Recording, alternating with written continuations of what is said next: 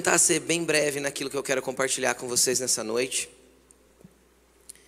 E antes de eu pedir para você abrir qualquer versículo, acho que eu nem vou pedir para você abrir um hoje, eu quero porque como eu vou ler vários, eu quero que você acompanhe pelo, pelo telão, tudo bem? E o que, que eu te aconselho bastante? O assunto de hoje é um assunto muito importante para a tua vida cristã. Então, se você puder tomar nota de todos os versículos, é algo que o dia que você quiser lembrar desse assunto, vai fazer muito, vai ser muito relevante as suas anotações. Tudo bem? Então, se você quiser tomar nota de todos eles, vai ser muito bom. Hoje o tema da mensagem é fidelidade, um atributo de Deus. E é muito interessante que essa arte foi feita e tem um noivo colocando a aliança numa noiva. E de manhã eu ministrei quase metade da palavra sem perceber que a arte era essa. Mas vamos lá. Antes de ler qualquer texto, eu quero trazer um desenho para você, para que você entenda algumas coisas. Feche seus olhos, vamos orar primeiro. Senhor, nós apresentamos a Ti essa palavra. Eu te peço em nome de Jesus que o Senhor venha falar nos corações de forma profunda, verdadeira e intensa. Que essas pessoas que estão aqui sentadas hoje, Pai, nesse auditório, possam sair daqui, Senhor, impactadas pelo Teu Evangelho e uma realidade daquilo que o Senhor tem para fazer na vida delas. Te peço em nome de Jesus que o Senhor ministre profundamente os nossos corações e que essa palavra seja espírito e vida, gerando coisas grandiosas no nosso interior, em nome de Jesus. Amém. Deus criou o homem lá no jardim do Éden.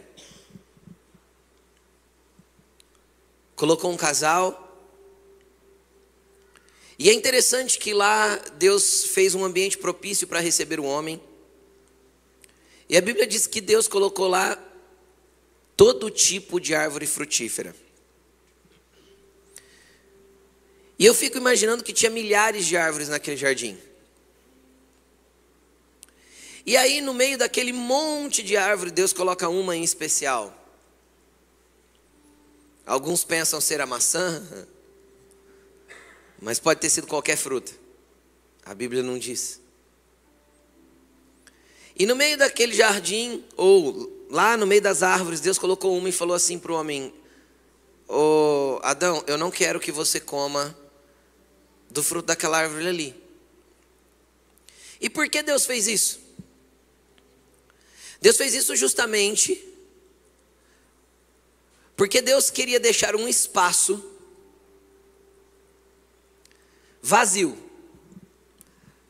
para que nós pudéssemos, preste atenção no que eu vou falar, para que Ele pudesse olhar para nós e provar da nossa fidelidade.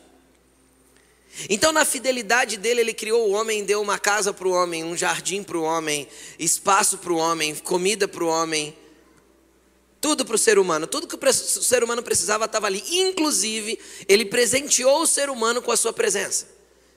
Porque a Bíblia diz que todos os dias ele passeava pelo jardim para conversar com o homem, para ter relacionamento com o homem. Só que dentro de todo esse ato de amor e fidelidade, Deus deixou um espaço para testar a nossa fidelidade para com Ele. E aí o que, aconteceu? Aconteceu que durante todo o período que o homem estava ali, chegou um dia que eles decidiram comer da árvore do conhecimento do bem e do mal. Eles decidiram desobedecer a Deus. Então entenda uma coisa: em toda a obediência que Deus quer que nós tenhamos, há um espaço, sempre há um espaço para a desobediência. Você concorda comigo? Sim, eu sempre posso optar em não obedecer. E aí, Adão fez isso, caiu, foi expulso do jardim, e etc, etc, e a história vai se desenrolando. E Deus escolhe um homem chamado Abraão, e aí ele recebe uma promessa maravilhosa, e Deus é fiel, Deus, se Deus é fiel, Deus não deixa de cumprir as suas promessas. E aí ele promete para Abraão que em Abraão todas as famílias da terra seriam abençoadas. Mas como, pastor? Foram, porque Abraão é um antecessor de Jesus Cristo, então a partir da descendência de Abraão veio Jesus, e em Jesus todas as famílias da terra são abençoadas.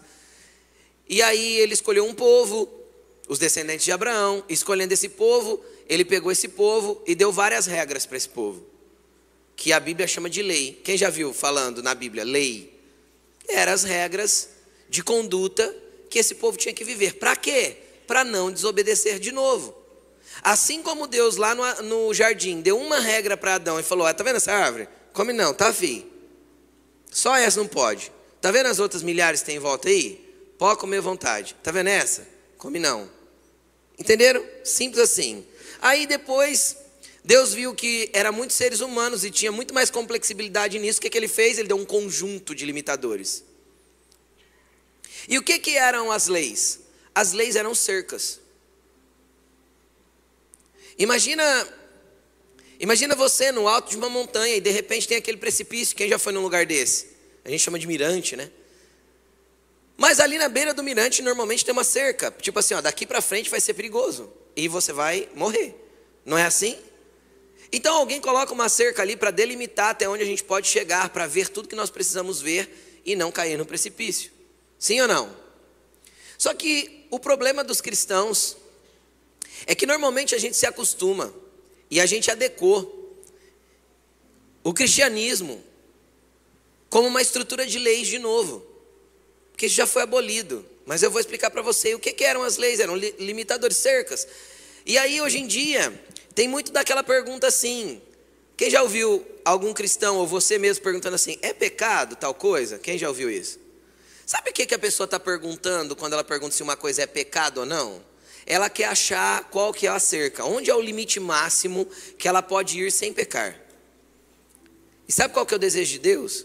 é que você esteja tão perto dele, tão perto dele, que as cercas já não fazem mais sentido. Entende? O desejo de Deus é que você esteja tão próximo dele que você não precisa de delimitadores. Por quê? Porque a tua nova natureza que você encontrou no relacionamento com ele faz não fazer sentido nenhum as cercas para você. Entende o que eu estou falando? Então, o teu trabalho como cristão não é procurar as cercas, onde são os limites do que você pode e não pode fazer para conter a sua carne. O teu trabalho é saber onde está Deus, para que você corra até Ele tão profundamente, para que a sua carne não deseje mais as beiradas da cerca. Quem entende o que eu estou falando? E, a, e, e, as leis eram delimitadores morais. E o que, que aconteceu? O homem, novamente, falhou, e falhou, e falhou, e falhou, miseravelmente, uma vez atrás da outra, geração após geração. Lê o Velho Testamento. Geração após geração, rei, rei após rei, homem após homem, falharam. Até que chegou um dia que Deus olhou para a terra e falou assim: Não há nenhum justo, nenhum sequer, ninguém que ore, ninguém que me busque, ninguém que queira Deus. Esse foi o estado miserável que a humanidade chegou, a ponto de Deus olhar para cá e não encontrar uma pessoa que ele pudesse levantar como remanescente. Porque enquanto ele encontrava, ele levantava essa pessoa como remanescente para fazer alguma coisa. Sim ou não? E aí o que, que aconteceu? Aconteceu que num ato de fidelidade, porque Deus é o que mesmo? Fiel. Nós vamos ler os versículos num ato de fidelidade,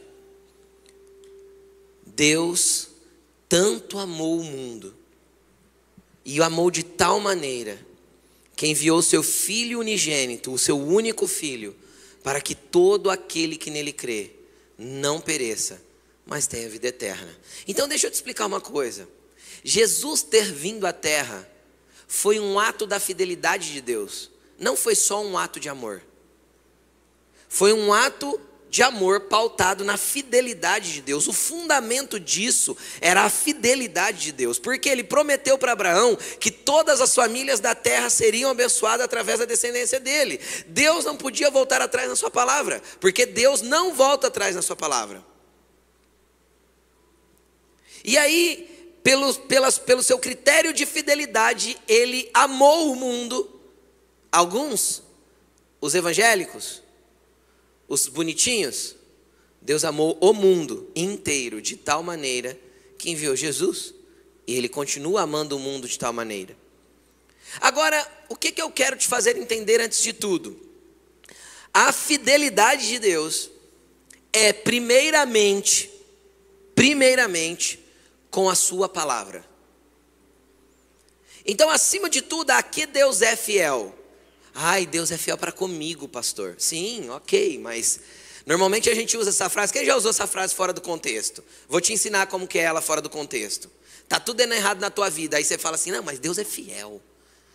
Tudo vai mudar". A fidelidade de Deus acima de todas as coisas não é para com você. Acima de tudo é para com a palavra dele.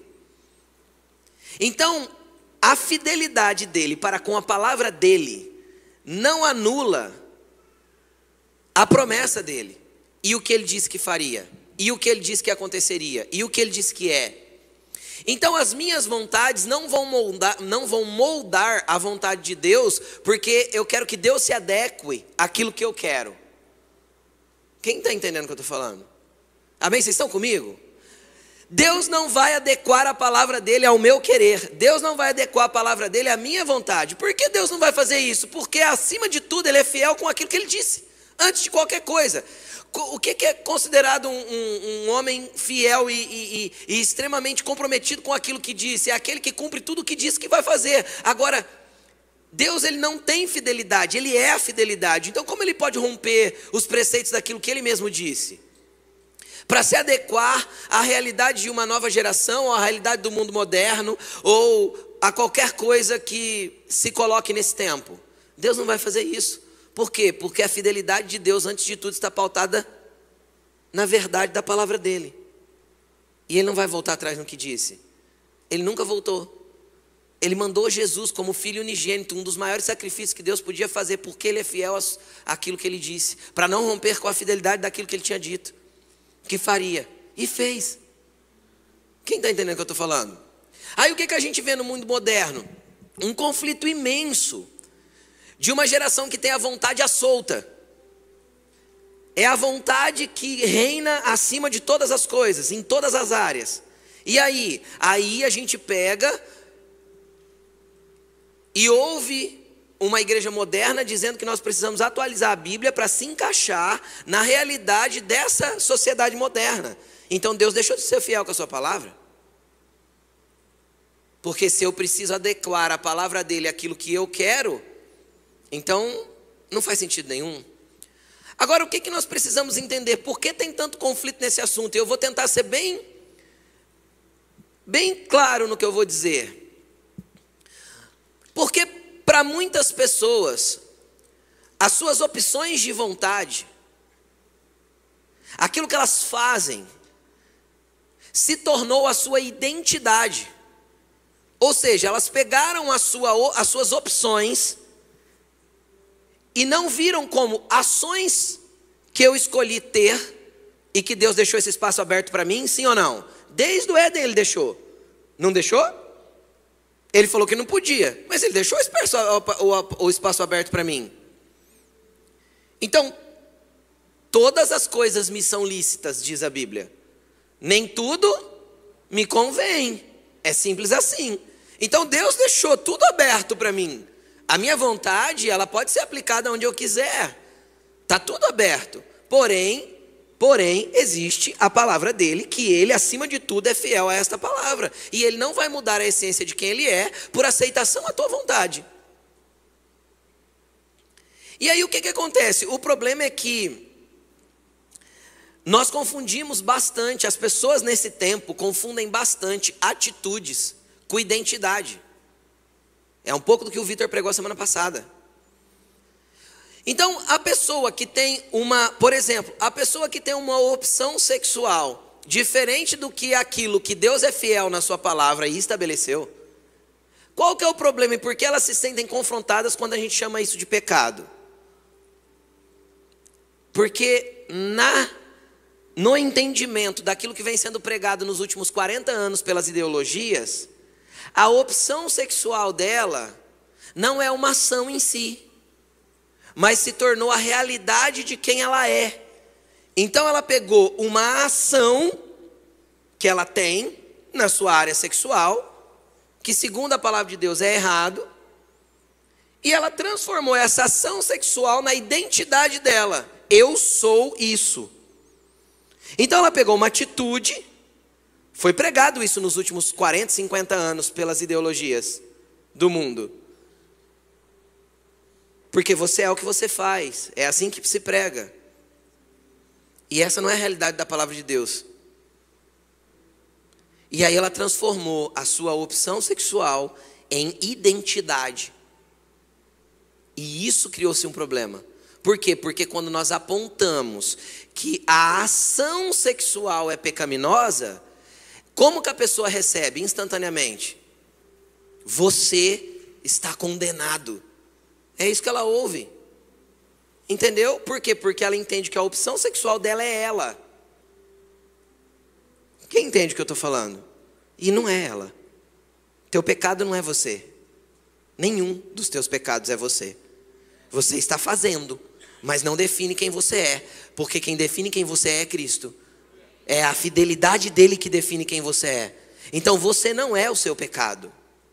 Entende o que eu estou falando? Então, o que é interessante? Se a pessoa tem um problema de, de escolha sexual diferente do que aquilo que a palavra de Deus promete, você e todos que estão aqui já pensaram na homossexualidade. Agora, e se eu te falar que eu estava falando da pornografia? Aí mudou, né? Por quê? Porque quem vê pornografia e que eu sei que é quase 70% dos homens que já tiveram acesso a isso, não, já tiveram acesso é mais de 90 e que tem problemas de ver constantemente é quase 70. Aí não tem um nome. Por quê? Porque você não toma o teu ato pecaminoso como construção da tua identidade. Só que é pecado sexual do mesmo jeito.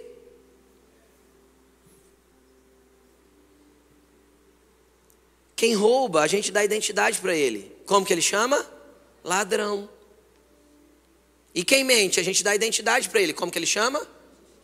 Mentiroso. O problema é quando nós fazemos do pecado a nossa identidade. Deixa eu te explicar uma coisa: Deus nunca te viu assim. Deus nunca te definiu pelo teu pecado. Nunca.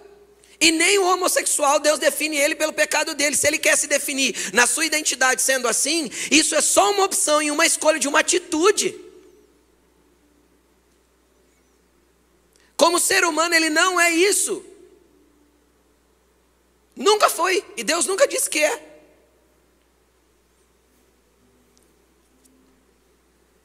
Aí o problema é esse.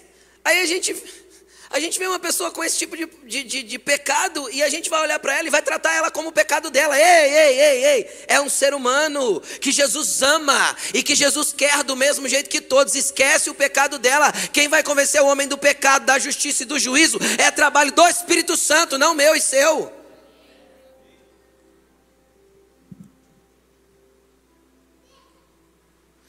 Agora, o que nós temos que entender e o que Todos precisam entender que, do mesmo jeito que o teu pecado não te define, o teu pecado também não vai ser amenizado por Deus. Ah, tadinho. Para ele é menos pecado porque ele se vê como o pecado dele, ele se identifica pelo pecado dele. Então, tadinho, para ele é menos pecado. Por que Deus não fará isso? Porque, como você construiu sua identidade, se ela foi de uma maneira falha, corrupta, torpe, fora da palavra e dos preceitos de Deus, o trabalho que Jesus Cristo fez na cruz não é pegar essa construção de identidade e tentar colocar uns esparadrapos para arrumar. O que Jesus fez na cruz foi para matar a tua velha identidade e te dar uma nova. E quando a tua velha identidade mudou, a fidelidade dele se manifesta. Sabe por quê? Eu vou tentar te mostrar, eu vou tentar vir com você. Então, primeiro ele te amou, como mandando Jesus. Por que, que Deus mandou Jesus? Por que, que Deus mandou Jesus? Porque durante séculos ele colocou a cerquinha chamada lei. Deu certo? Sim ou não? Não, porque ao homem era incapaz que ele mesmo se justificasse e santificasse pelas obras da lei, pelas cercas limitadoras que foram sendo construídas. E o grande problema é que muitas vezes a igreja evangélica também, ao invés de optar pela graça e pela realidade do, do, do, da nova aliança e daquilo que Deus está fazendo, optou por também fazer novas regras. Agora são as regras dos evangélicos, as regras, sei lá, do cristianismo. Vamos continuar. A fidelidade de Deus se manifestou, chama Jesus Cristo. Se manifestou em amor, chama Jesus Cristo. E a partir do momento que ele se manifestou, ele veio para fazer uma coisa: cumprir as exigências que eu e você não tínhamos condições nenhumas de cumprir. Ele veio para cumprir as ordens da lei que eu e você não tínhamos condições nenhuma de cumprir. Ele veio para pagar o preço do meu e do seu pecado, que eu e você não tínhamos condições nenhuma de pagar. Ele veio pela fidelidade dele nos amar quando nós não merecíamos ser amados. Quer ler isso comigo? Vamos lá, Romanos 5, versículo 6. Romanos 5, versículo 6.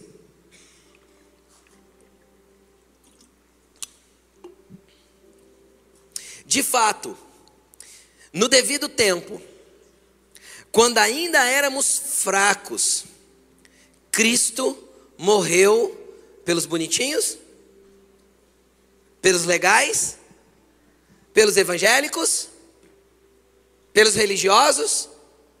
Por quem que Cristo morreu? Pelos tortos, pelos errados, pelos pecadores, pelos que têm a sua identidade baseada naquilo que fazem e não naquilo que são. Por todos esses. Sabe o que isso me mostra? Que tem chance para mim, porque Ele morreu por mim. Porque foi assim que Ele me encontrou ímpio, foi assim que Ele me encontrou torto, foi assim que Ele me encontrou fragmentado na minha alma, com os meus traumas, com os meus medos, com as minhas deficiências de ação, de caráter e de atitude. Então ele morreu por mim. E por isso que tem jeito para mim. E é por isso que tem jeito para você. Porque não importa o que você tenha feito, importa que você entre numa aliança para com Ele. Você já vai entender que o ato de fidelidade de Deus gera uma aliança. Mas vamos continuar. Ele morreu pelos ímpios. Dificilmente haverá alguém que morra por um justo, embora por um homem bom, talvez alguém tenha coragem de morrer. É só uma observação que o apóstolo Paulo fez. Mas Deus demonstra o seu amor por nós. Como? Cristo morreu em nosso favor quando ainda éramos pecadores. Cristo morreu por nós quando nós ainda éramos pecadores. Mas não sou mais, pastor? Depende. Se você aceitou a realidade de, do que ele fez por você, você não é mais pecador.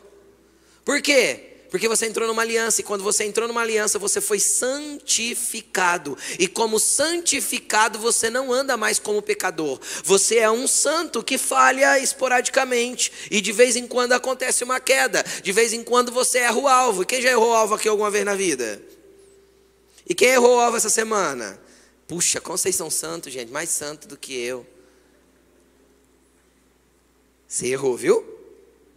Não tenha dúvida que você errou. Errou em palavras, errou em ações, errou em olhares, errou em pensamentos, errou em desejos ruins. A gente erra sempre o alvo. Agora, o que, que acontece? Quando ele veio, sendo eu ainda pecador, ele veio para quê? Para estabelecer uma nova aliança. Semana que vem nós vamos cear, e o que é a ceia? Ele disse assim: ó, Eu faço com vocês uma nova aliança através do meu sangue. Então, o sangue derramado dele, que perdoou o meu pecado, criou comigo uma nova aliança. Essa aliança agora não pautada nas regras, mas pautada num ambiente de relacionamento. Mudou completamente. Agora eu quero que você preste atenção nisso. O apóstolo Paulo, quando ele falou em Efésios a respeito de casamento, ele falou que o casamento tinha muito a ver do relacionamento de Cristo com a igreja. Só que ele não deu muitas explicações. Ele falou assim: ó, grande é este mistério, e eu me refiro a Cristo e a igreja, e cortou o assunto. Chegar lá na eternidade, eu vou chamar ele e falar: Paulo, Porque você não escreveu, brother. Qual é? Deixou o negócio aberto para gente. Mas vamos lá. Mas é muito interessante, por quê? Porque quando eu entro numa aliança de casamento, preste atenção no que eu vou falar, olha como isso é interessante. Eu tenho certeza que um casal que casa maduro, homem e mulher se casando, longe das paixões que envolvem o começo do namoro, porque no começo do namoro a gente não vê nada, é cego, fica bobado, não é? Quem já ficou bobo no começo do namoro? Quem fez atitude boba no começo do namoro? Todo mundo faz, né? Tonteira. Depois passa, né, gente? Graças a Deus, aleluia, né? Paixão, gente. Paixão faz a gente fazer umas tonteiras, mas passa. Mas a paixão é importante, por quê? Porque ela gera o amor, ela faz com que a gente venha se apaixonar e a paixão esconde os defeitos, para que a gente caminhe com a pessoa até que a gente ame. Quando a gente ama, aí a gente vai ficar com ela para sempre. Amém? Pegou? Então a paixão é de Deus também, tá bom? Mas vamos lá, continuando.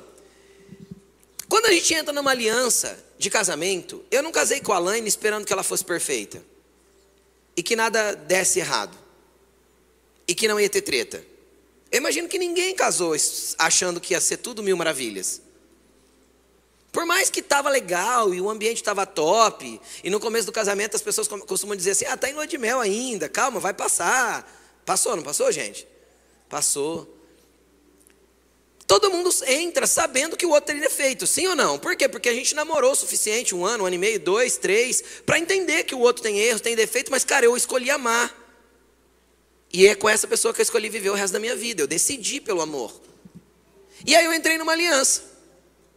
E é interessante que a aliança tem dois critérios básicos que, apesar de eu não esperar nenhuma perfeição da Laine e ela não esperar nenhuma perfeição minha, tem duas coisas que nós esperávamos um dos outros. E todos os casais aqui é o mínimo.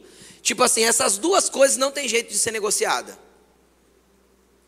Quais eram as duas coisas? Quais são elas? Ponto número um: fidelidade. É óbvio. Eu não vou entrar numa aliança esperando que a pessoa tenha flertes com a infidelidade, sim ou não? É mínimo. Você não considera que é mínimo? Eu posso chegar no fim da minha vida, com, sei lá, meus 80 e lá vai cacetada de ano, e olhar para a Laine e falar assim: ó, fui a vida inteira fiel a você.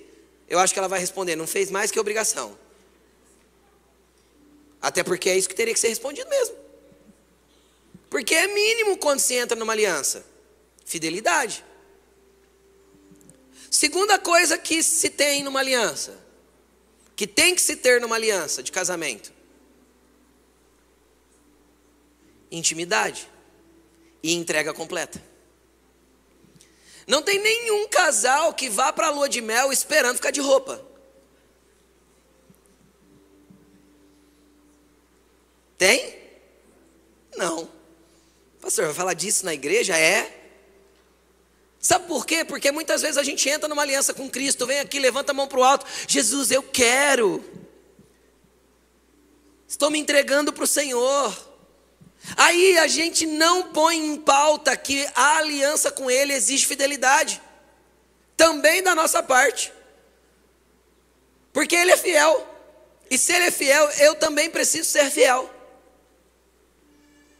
Aí eu entro numa aliança com Cristo achando que só Ele que tem que ser fiel comigo.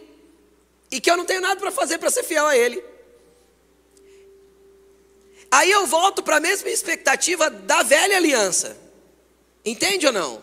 Eu vou tentar, se der, se eu romper a lei, quem está entendendo o que eu estou falando? Ah, vou ver se dá. Essa não é a mentalidade real do que as escrituras dizem. Se eu entrei numa aliança para com ele, há um ato de fidelidade que eu tenho que ter para com ele. Segundo ponto da aliança, qual que eu te falei? Entrega completa. Sim ou não? Sim. É óbvio. A Bíblia diz, o apóstolo Paulo diz em, em 1 Coríntios capítulo 7, que um, um homem casado, o corpo dele pertence à sua esposa, e uma mulher casada, o corpo dela pertence ao marido. Isso é um símbolo. Você pertence inteiramente a Cristo, então isso, isso exige entrega total. Não dá para Cristo te ter pelas metades. Não dá para Cristo ser o teu fiel abençoador quando você precisa de alguma coisa. Mas o Cristo não te ter por completo para que Ele possa fazer na tua vida a vontade dEle. Então a aliança exige essas duas coisas: fidelidade e entrega. E muitas vezes a gente entra numa aliança com Jesus sem querer ser fiel, sem estar disposto a ser fiel a Ele e sem estar disposto a se entregar para Ele. Vai dar certo? Não vai dar certo. Aí o que, que a gente vai viver? A gente vai viver um ambiente de mendicância, onde eu vivo errado, mas venho na igreja do domingo cumprir meu rito de religião e pedir algumas coisinhas para Deus. Isso não é uma aliança. Isso é uma religião. Ou, melhor, isso é religiosidade. Entende? Eu venho no domingo, faço meu ritual religioso, peço algumas coisinhas para Deus, bençoa aqui, bençoa ali, bençoa colar. Amém, em nome de Jesus. E eu vou embora para casa e vou viver a minha vida do jeito que eu quero. Sem lembrar de Deus, sem ter intimidade com Ele, sem ter entrega, sem ter relacionamento. Isso não é aliança. Isso não é aliança. E muitas vezes a gente se conscientizou de religião ou de religiosidade, mas não se conscientizou da importância do relacionamento e da entrega. Você tem uma aliança com Jesus. Porque você fez? Uh -uh. Porque Ele fez por você. Porque Ele fez por você. Você merecia estar nessa aliança? Não. Mas Ele fez por você. Eu merecia? Não, mas Ele fez por mim. Agora, o que, que é interessante? Interessante é o que está escrito em 2 Timóteo 2, do verso 11 ao verso 13. Coloque para nós, por favor. Esta palavra é digna de confiança. O que, que o apóstolo Paulo está falando? Timóteo, se tem uma coisa que você pode confiar, é nisso que eu vou te falar. Se morremos com Ele, com Ele também viveremos. O que, que ele está falando? Olha, se você entrega a sua vida para Ele por completo, para que a realidade dessa vida antiga tua morra, com Ele você vai ter vida. Uma nova realidade de vida. Não é o aperfeiçoamento daquele eu identificado pelo pecado. Você consegue entender? Agora é a realidade de um novo eu construído a partir da realidade de quem é Cristo na tua vida, da aliança que você entrou. E aí a gente tem mais um paralelo do casamento. Que paralelo? Calma que a gente vai, vai descer o versículo, deixa ele aí. Que realidade? Dentro do contexto tradicional, hoje tem muitas opções quanto a isso, mas olha que interessante isso. E eu brinco isso com a Laine de vez em quando. Dentro do contexto normal, quando a mulher casa, ela põe, ela deixa o nome dela, do, do sobrenome dos pais, e ela coloca o sobrenome do marido no final. Essa é o, a forma tradicional de fazer, né? Hoje pode mudar de vários jeitos, mas forma tradicional é o sobrenome do marido tá no, tá no final. E de vez em quando eu brinco com a Laine, às vezes, numa, numa atitude de brincadeira, ela fala alguma coisa, eu falo, ó oh, mulher, você me respeita que eu te passei pro meu nome. Eu falo para ela, brincando. Agora, o que, é interessante? Ao longo do meu casamento de 25 anos, a Laine assumiu essa identidade. Se alguém pergunta o nome dela, ela vai dizer Elaine Medina ela assumiu o meu último nome, o meu sobrenome, como sendo o sobrenome dela. Agora deixa eu falar uma coisa para você. Biblicamente, a Bíblia diz, não importa se você é machão aqui, mas a Bíblia diz que nós somos a noiva de Jesus. A igreja, ela tem o lugar dentro desse relacionamento como de noiva, porque ele é o noivo que veio com o anel para pôr no nosso dedo e fazer uma aliança conosco.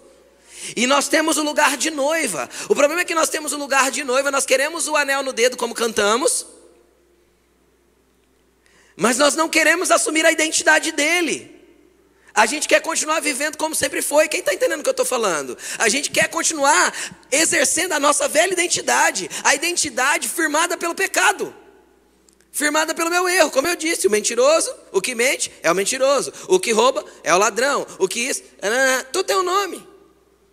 Entende por quê? Porque a gente identifica as pessoas e cria uma identidade nelas a partir das ações ruins que elas têm. Deus não nos vê assim, por quê? Porque Ele nos deu um novo nome.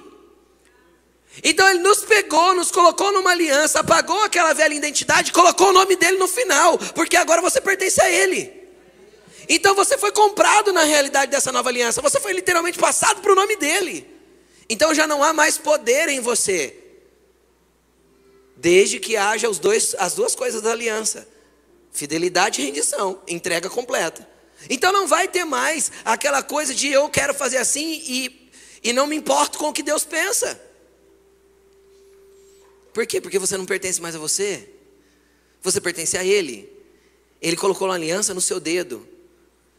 E ele, ele um dia na eternidade vai se encontrar com a sua igreja, o coletivo dos filhos dele, e vai chamar de minha noiva, ou minha esposa amada.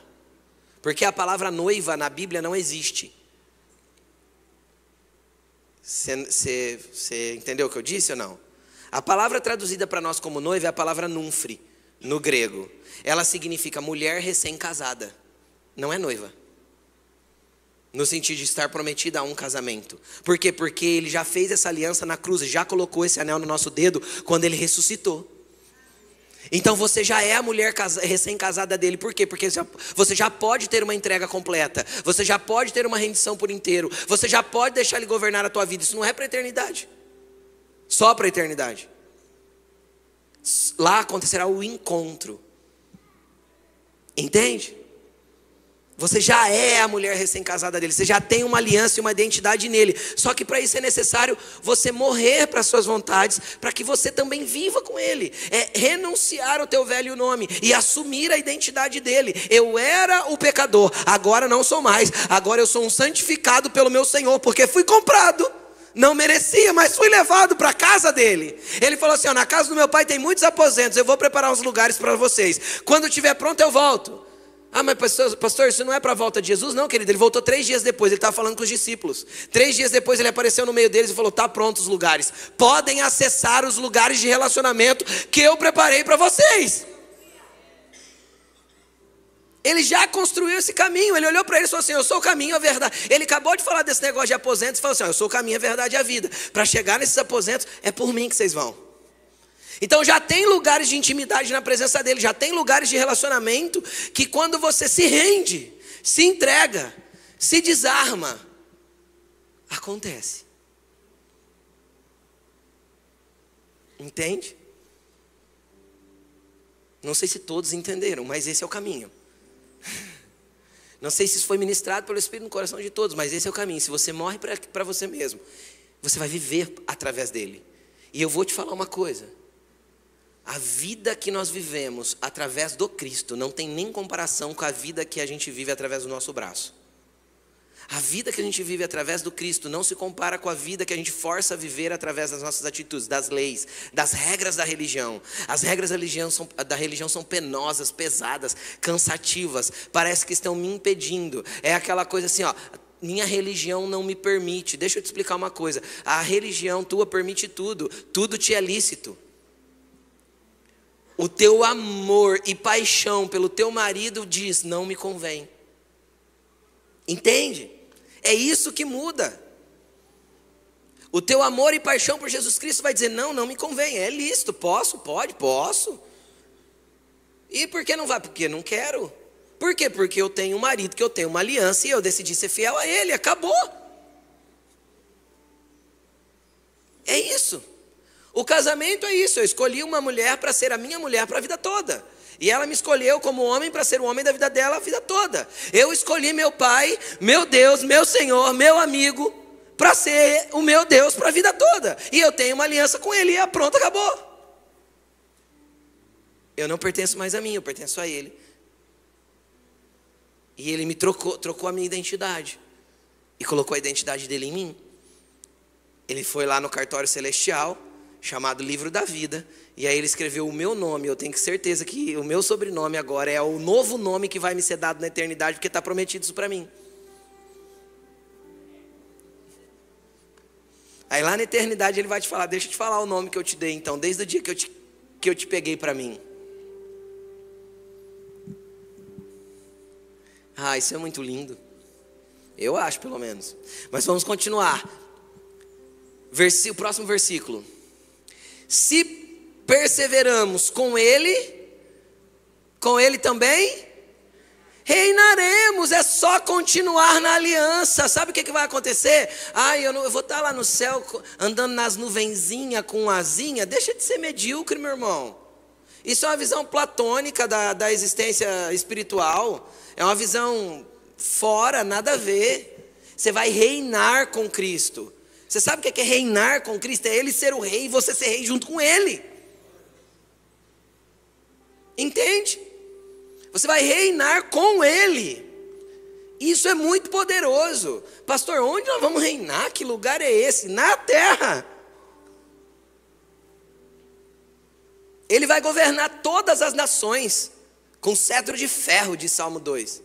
Ele vai ser o senhor de todas as coisas, o dono e o governante. A Bíblia diz que de Sião, ou seja, do lugar de habitação de Deus na terra, fluirá as leis, os decretos e tudo que a humanidade precisa. Vai haver um reino e um governo na eternidade. E nós vamos reinar com ele. Mas vamos continuar. Se o negarmos, ele também nos negará. Pastor, mas ele não é fiel? Mas se o negarmos, ele também nos negará. Agora vê o restante do versículo. O próximo versículo. Se somos infiéis, ele permanece fiel. Por que ele permanece fiel?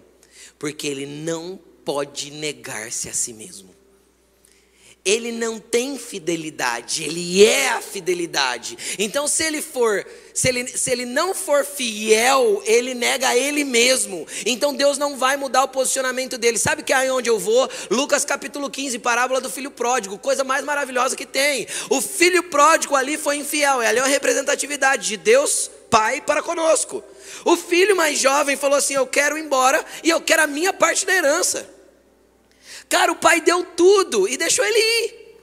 Por quê? Porque para todo ambiente de fidelidade, Deus deixa um espaço para infidelidade. O filho que ser infiel foi embora. Agora o pai permaneceu, entrou na infidelidade também?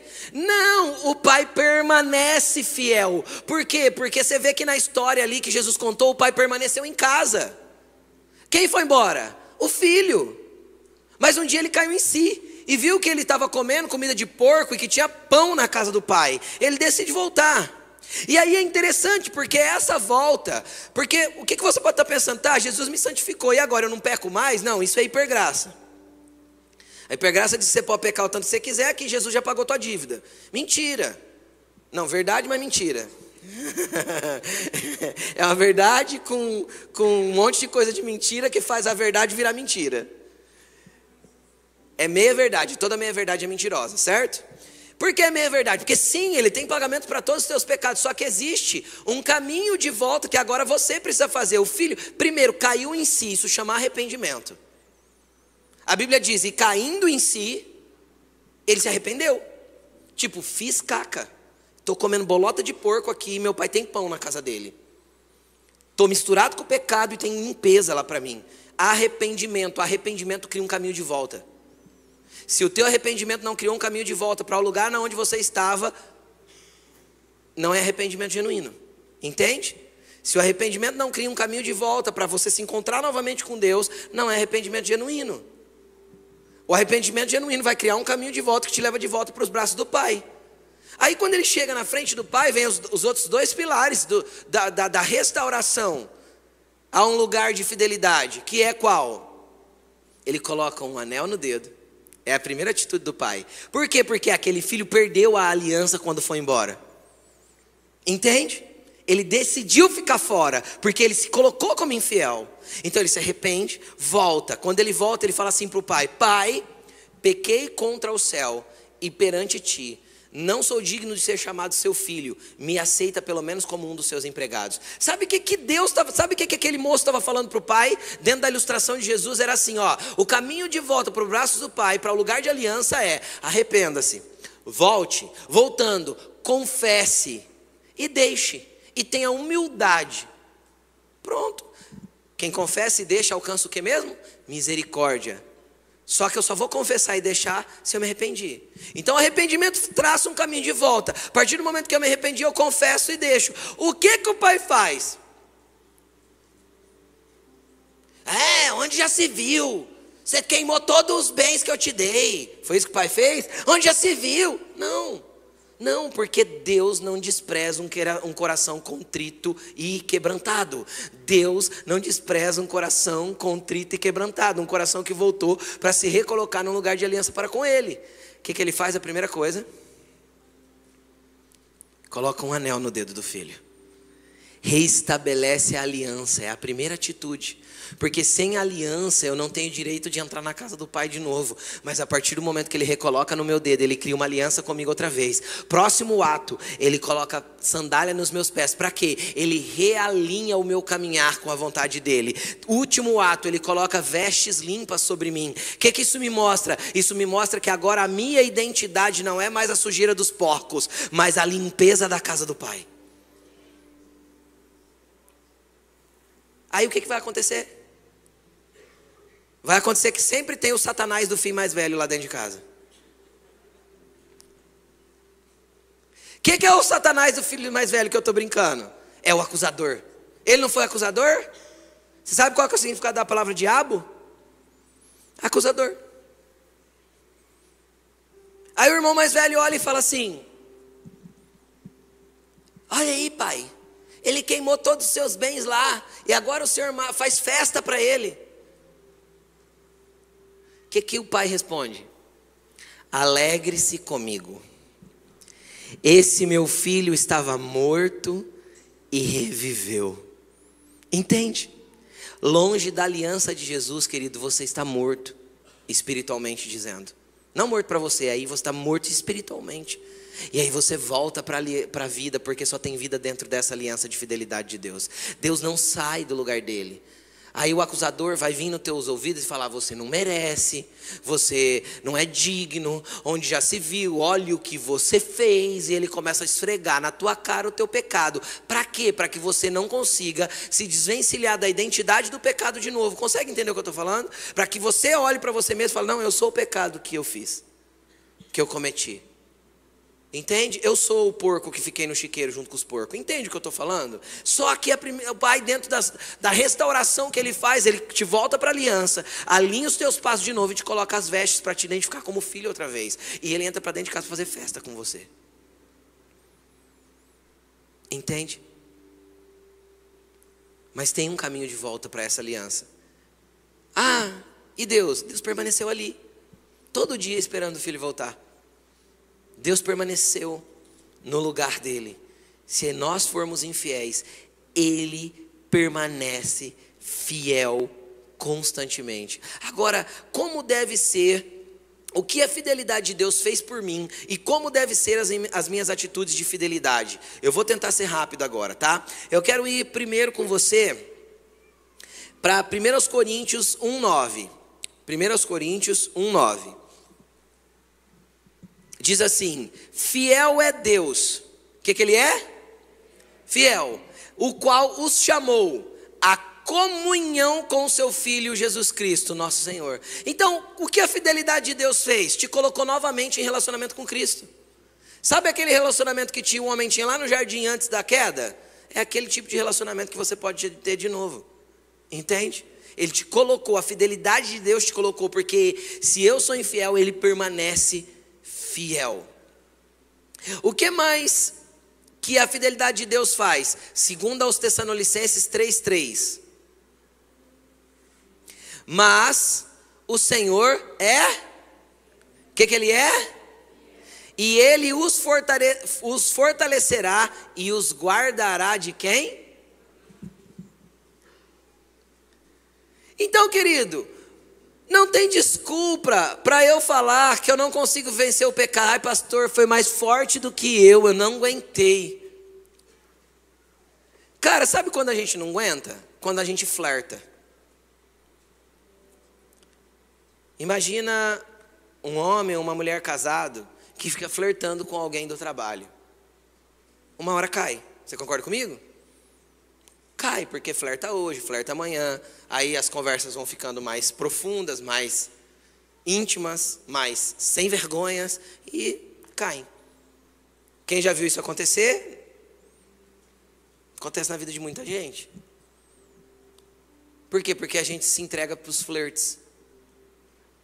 A tua fidelidade para com Deus não abre espaço para os seus flertes. E o que, que é os seus flertes? É quando o pecado te chama a atenção.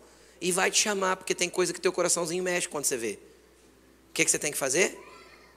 Fugir. Vazar. Correr. Saber que você tem uma aliança e que você não pode ser infiel. Entendeu? Corta. Foge. Porque tem como vencer a tentação quando ela vem. É por isso que Jesus ensinou a gente a orar assim, ó: Não nos deixe cair em tentação, mas livra-nos do mal. A palavra mal lá no Pai Nosso é a mesma que aqui está traduzido como maligno. A mesma palavra grega. Tanto que tem alguns, algumas versões que vai estar tá traduzida assim, livra-nos do maligno. Então o que, que Jesus nos ensinou a orar? Não nos deixe cair em tentação mas livra-nos do mal. Por quê? Porque eu tenho uma aliança e você tem essa aliança com Jesus, então você vai pedir todo dia: Jesus, não me deixe cair em tentação. Por quê? Porque existe fortalecimento para você no Senhor, está escrito aqui, ó. Ele te fortalece contra o maligno. Ele te fortalece contra o diabo. Então, quando ele vem com sugestão na tua cabeça, o que, é que você faz? Põe ele para correr, repreende. Quando ele vem te culpar, te colocar peso, o que, é que você faz? Olha para ele e fala assim: oh, Satanás, acho que você não entendeu. Eu tenho uma aliança com Cristo, eu já tenho um anel no dedo de novo, eu já tenho sandálias novas, e ó, minha roupa já está limpa. Então vaza em nome de Jesus, porque eu sei com quem eu ando. Eu sei quem me comprou, eu sei quem me passou para o nome. E você não tem mais autoridade e legalidade nenhuma na minha vida. Passou. Então a gente precisa entender que o Senhor nos fortalece, a fidelidade dele nos fortalece contra o maligno. Assim como diz 1 Coríntios, que eu não lembro o capítulo nem o versículo, que diz: Não vem sobre vós tentação a não ser humana, mas Deus é o que? Fiel, que juntamente com a tentação vos dá também o escape. Então Deus dá o escape para nós, Ele é fiel para dar esse escape. A gente só sai da fidelidade se a gente quiser. Se a gente não, não é se a gente quiser, se a gente não recorrer a Ele. Então recorra a Ele. Entende? Você tem alguém que te ama e que vai permanecer no lugar de fidelidade para com você.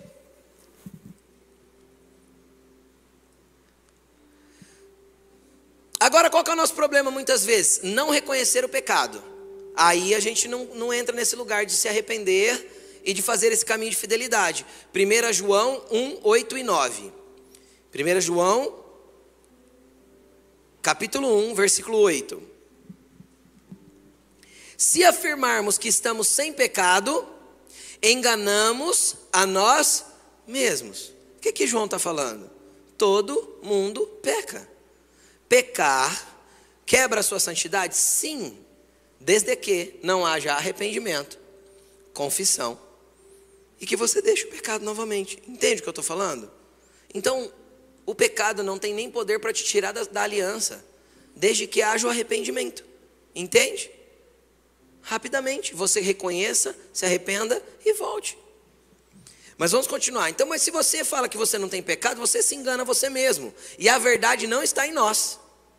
Se confessarmos os nossos pecados, ele é o quê? Para quê? Nos perdoar os nossos pecados e purificar, nos purificar de toda injustiça. A fidelidade dele nos perdoa, a fidelidade dele nos purifica. Eu só estou tentando mostrar o quanto a fidelidade dele é grande é muito imensa. Deus não sai do lugar dele, ele permanece fiel, ele não vai negar-se a si mesmo. É muito grande para a gente ficar flertando com o pecado, é muito grande para a gente achar que não tem mais jeito de andar com Jesus, é muito grande para eu achar que eu não sou filho, é muito grande para achar que eu não tenho direito, é muito grande para achar que eu não que eu não posso mais e que tudo isso.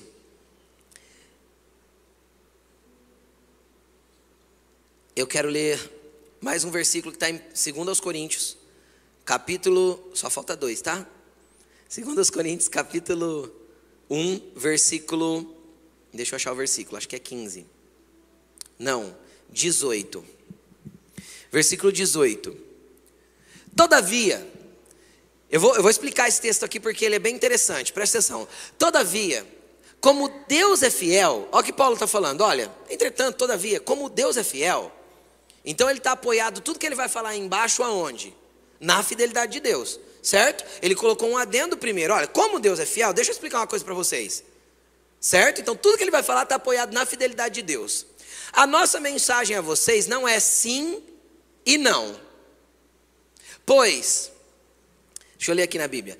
Pois o Filho de Deus, Jesus Cristo, pregado entre vocês por mim e também por Silvano e Timóteo, não foi sim e não. O que ele está falando? O que eu ensinei para vocês, o que eu preguei para vocês, não é sim e não.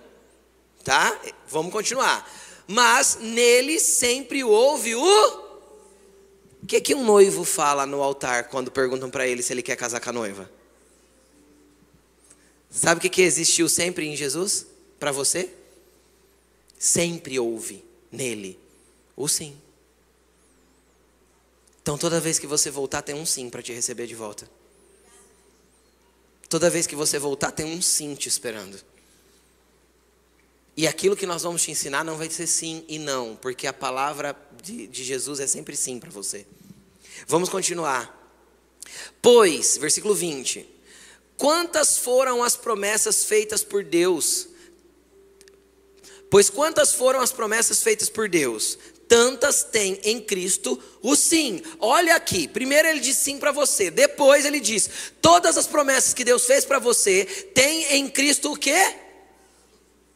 Por quê? Porque ele não é homem para que minta, nem filho do homem para que se arrependa. O que ele te prometeu, ele vai cumprir. Continua valendo o sim que ele te deu em cada uma das promessas que ele te fez. Se você desistiu na caminhada, se você foi infiel, se você negou, teve que voltar atrás, se você se arrependeu, não importa. Você continua tendo o sim dele para cada promessa que ele te deu, para cada coisa que ele disse que faria na tua vida. Você continua tendo o sim dele para cada uma das promessas que tem sobre você. Por isso, por meio dele, Jesus, o Amém é pronunciado por nós para a glória de Deus. Ora, é Deus que faz que nós e vocês permaneçam firmes em Cristo. Ele nos ungiu, nos selou como sua propriedade. Olha para a pessoa que está do teu lado e fala para ela assim: Você foi passado por o nome de Jesus. Fala para ela assim: já era. Já era, Lê.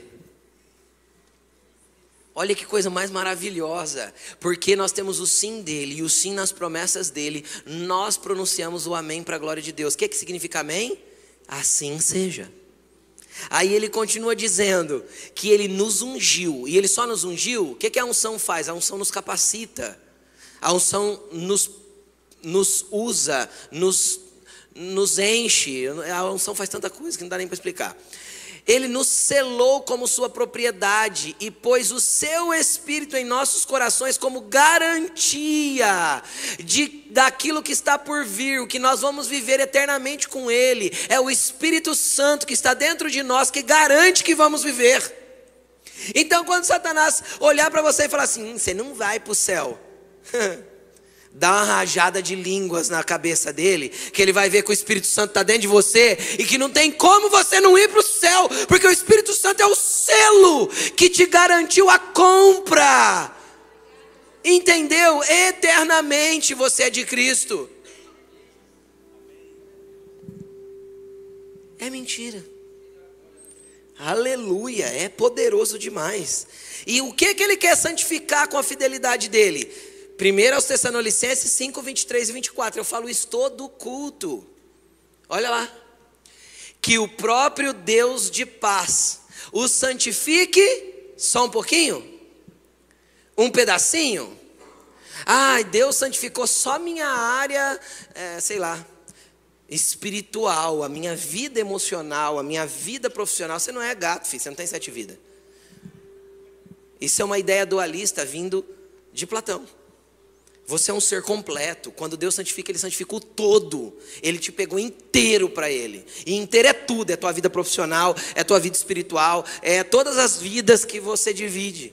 Tudo é dele. Tudo é dele. Amém? Vamos continuar. Aí ele diz assim: ó.